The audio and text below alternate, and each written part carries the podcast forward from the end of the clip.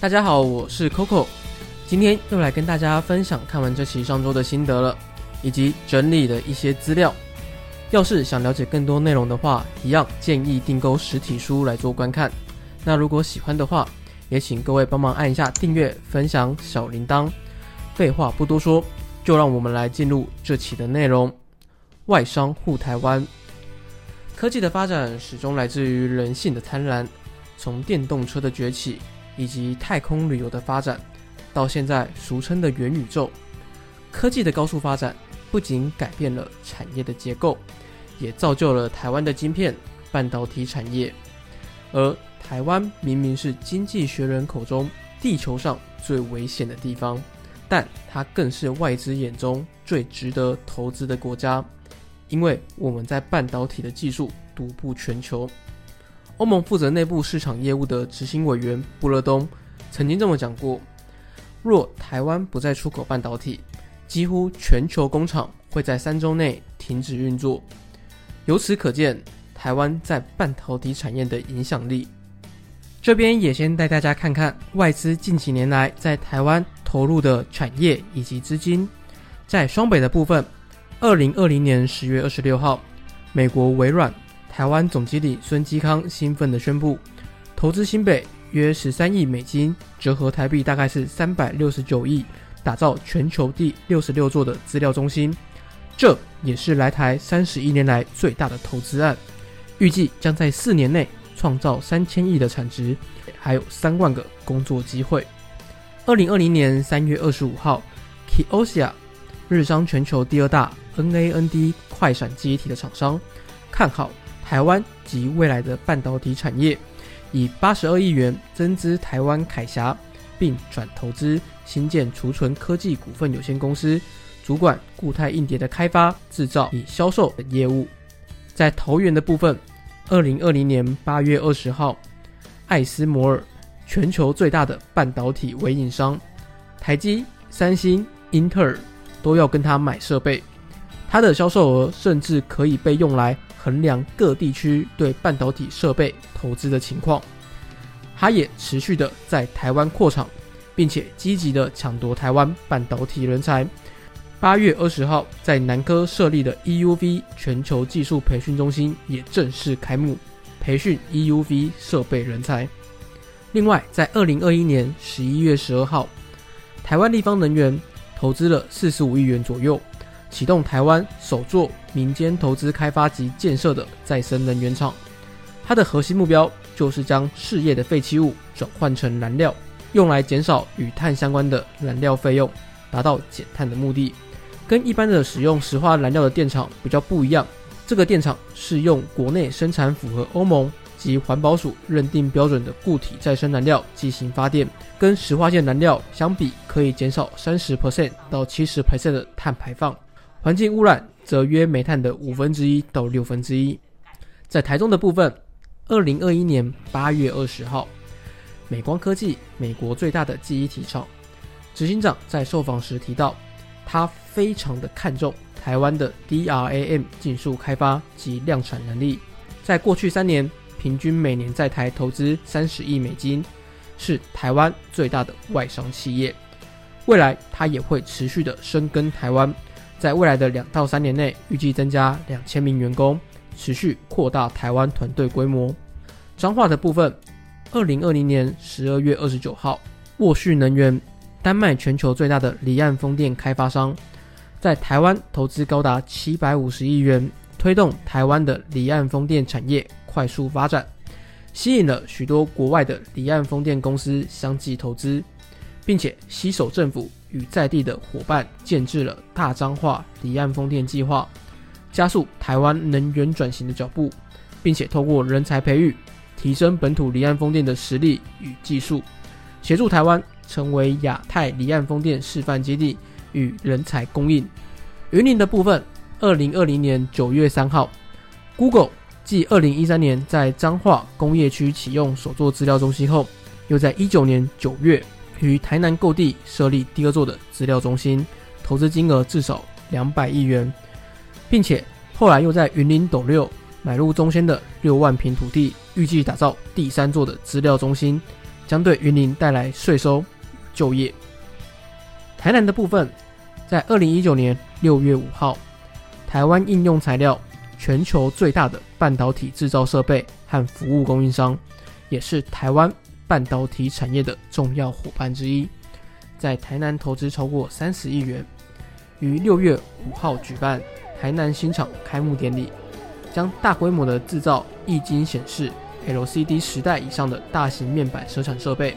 以及有机发光二极体。OLED 的设备，渴望带动台湾的显示器产业价值，促成台湾成为全球超时代及有机发光元件显示器产品研发制造的领导地位。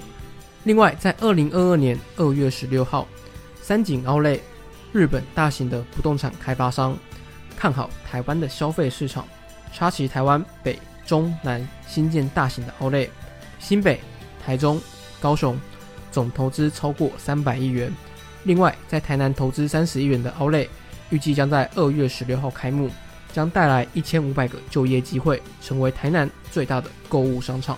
在高雄的部分，二零二一年十二月八号，英特格美国半导体材料大厂执行长罗伊受访时提到，半导体市场需求将持续而且快速，而布局台湾是一个好选择。从原本投资的两亿美元，改为预计将投资五亿美元，甚至超过，成为旗下全球最大的制造基地。也预计它在台湾持续的增财，带来更多的就业机会。以上就是一些顶尖外商投资台湾的资料，当然还有很多就没有一一的列上。从上述的资料，我们可以了解到，不仅仅是一般我们熟悉的半导体产业而已，从北、中、南到全岛各地。再生能源、风力发电、科技大厂、零售业务，全都大举插旗台湾，都显示出了过去几年外资对台湾的投资信心是越来越增加的。不止加大了投资力道，也带动了更多的就业机会以及薪资水平。但是呢，也看出了世界对于台湾的印象，包括劳工薪资水平较低、卖干赚钱、水电便宜等等。我相信。投资台湾不仅仅只是看重台湾的未来潜力和半导体能力，利益绝对也是企业的重点考量。要如何打破这些困境，改变世界对台湾的印象，这是我们必须去转变的。以及近几年来缺水、缺电的情况频繁发生，高科技所带来的污染，要如何在经济与民生之间去做一个平衡，也是我们必须考量的地方。好了，接下来就带大家看看几个企业成长跟改变的案例。第一个，新展银行，在几个月前，可能大家对这家来自新加坡的银行还比较陌生，但是在上个月的二十八号，几乎全台湾的人都认识了它，因为他花了四百四十三亿，以溢价超过两百亿买下了花旗台湾消费金融业务。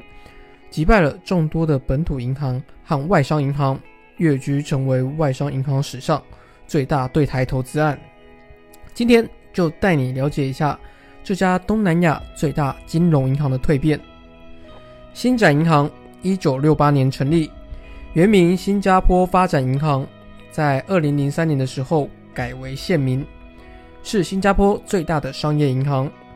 曾在一年内获得三大国际权威刊物。欧元杂志、环球金融杂志以及银行家杂志评选为全球最佳银行。一九八三年进入台湾市场，二零零八年的时候收购了台湾的宝华银行，而后改名新展商业银行。一六年收购了澳盛银行在台湾、新加坡、香港、中国、印尼等五大市场的个人金融还有财富管理业务，而今年。又收购了花旗在台湾的消费金融业务，由此可以看出他对于海外市场的投资重视以及野心。论市值，新加坡挂牌的新展银行总值比国泰金跟富邦金加起来都来得高。要知道，二十年前新展的资产规模与兆丰金相当，但是二十年后再来做比较，相差甚远。新展台湾总经理林新川在受访时提到过。新展会成为亚洲金融巨鳄，不是因为资本雄厚，而是因为危机感，才让他们持续成长。这也是新加坡政府的真实写照。要知道，新加坡的国土大小才大概两个台东县，为了生存，只好把全世界当成市场。版图呢，从原本的新加坡开始扩张到香港、中国、印尼、印度，看似风光的外表，但是营业收入主要还是来自于母公司新加坡以及香港，其他地区皆没有超过十趴。这样的问题也让他开始反思了：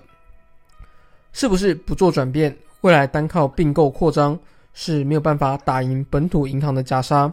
最后的结果只能退出国际舞台。面对这样的困境，新长选择的方式是持续的进攻。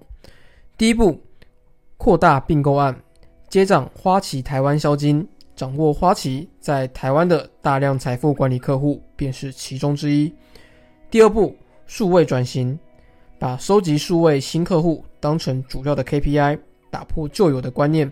从公司 CEO 开始做起，扩展到公司的全体员工。而不是单单由数位部门来去处理，并且建立了完善的指标跟奖励制度，让每个人都可以得到奖励，他们才会把这件事情当成是自己的事。第三步，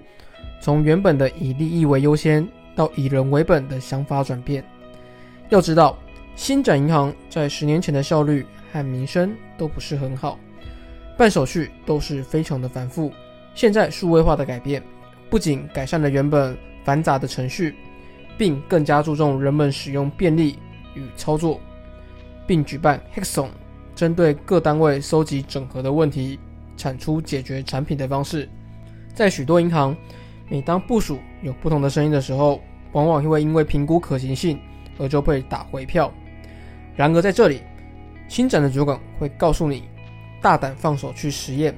即使失败。他们也有设立勇于失败奖，去鼓励多方的尝试以及克服失败的精神。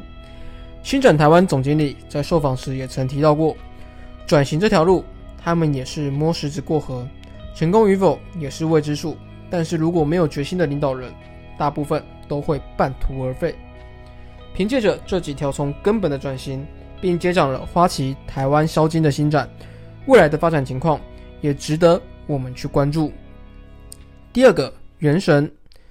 由上海三名交大毕业生蔡浩宇、罗宇浩、刘伟创办的米哈游所经营创作的一款奇幻题材的开放世界抽款养成的角色扮演游戏，从推出以来就饱受各类型的争议。然而，你知道吗？没有争议的游戏从来都不是好游戏。就是这款经常被骂抄袭、有自安疑虑的游戏，从发行六个月内。总收入就超过了十亿的美金，连马斯克都曾在推特上面说，迫不及待的想要加入原神的世界了。今天就让我们来了解一下原神到底是如何成功的。米哈游创办人之一蔡浩宇，在创办风靡全球的原神之前，在二零一一年与他的经营团队伙伴创办成立后的第一款手游《Fly Me to the Room》。由于是需要付费下载游戏的，与当时商业上的预期还是有蛮大的差距。这时候，米哈游意识到，付费下载游戏很难在商业上获得特别高的成就，于是他们决定坚持做服务游戏，坚持免费下载、内购付费。于是，在二零一三年正式推出了《崩坏学园》。上线后，虽然收入没有达到预期，但是。他的收入也足够支撑他无需融资，可以继续的在 A C G 这条道路上继续尝试下去。他也曾经想过放弃，但是看到交大周边的人都在看动漫，让米哈游坚信二次元是行得通的。后面也陆续推出了《崩坏二》《崩坏三》，凭借着精细的美工、萌系的图案，还有对细节的重视，也慢慢的广为人知。公司的规模稳定。成长扩大，直到二零二零年推出了《原神》，更是直接冲上多个国家销售榜首以及畅销前十，让中国的原创动漫能走出世界。到底它有什么地方是可以吸引这么多的玩家呢？第一个有特色的建模，《原神》的二次元美少男、美少女无疑是别出一格的。从每一个角色、每一句对白和各种的光影细节以及移动产生的轻微震动，全部都考虑到了。原神的野心不允许他们仅仅只是按部就班向同类靠拢，他们需要发展出自己的风格，创造出一个又一个符合大众审美的二次元老婆。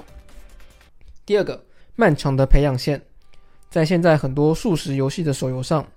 只要氪金就能成为大佬，并且很多的自动挂机就可以完成攻略。然而封顶之后却无事可做的事情却时常发生。这款游戏在设计之初就以细水长流的方式为根本，取消了自动链等，反其道而行。我不急着一次抛光客户的钱，而是慢慢的让客户依赖游戏里角色的陪伴。回归到玩游戏的初衷，快乐。即使在悬崖边看日落、看河景，甚至发呆，都可以成为一个乐趣。而细水长流的掏钱出来，并且更死心塌地的付出。第三个，专业的配音。与世界众多的手游相比，大部分只针对国内市场配音，而且通常是一个配音员分配多个角色配音。但是《原神》这款就不太一样了，它是针对各国的语言市场。请来当地语言的一线声优，甚至专业的京剧演员、交响乐团，来帮游戏里的角色、场景做配乐、配音，不仅更能体会出游戏里的情感，而且也不会有格格不入的感觉。第四个，手机、电脑可以资料互通、无缝接轨。当欧美国家还在着迷着大型的单机、高品质大制作游戏，而亚洲却是着迷精巧可爱的手游。原神将这两款合而为一。你在上班的时候、闲暇的时候，你可以用手机去体验游戏；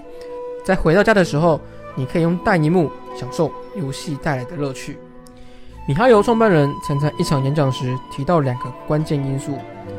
第一个，不只是更好，还要超出用户的预期。原神外包的内容极少，这么做的原因源自于他们要追求更好的品质。哪怕个别资源会造成浪费，档期会因为这样子而紧缩，但是他们还是坚持要把每项的细节都做到最好，这样才能让玩家享受到最好的游戏。第二个，做成功的商业产品，只有理想与现实结合，才能一直走下去。从技术宅拯救世界到实现自己的梦想，只有不忘初衷，才能不断的延续下去。以上就是这期的内容。如果喜欢的话，再帮忙按赞、分享小铃铛。我是 Coco，我们下次再见。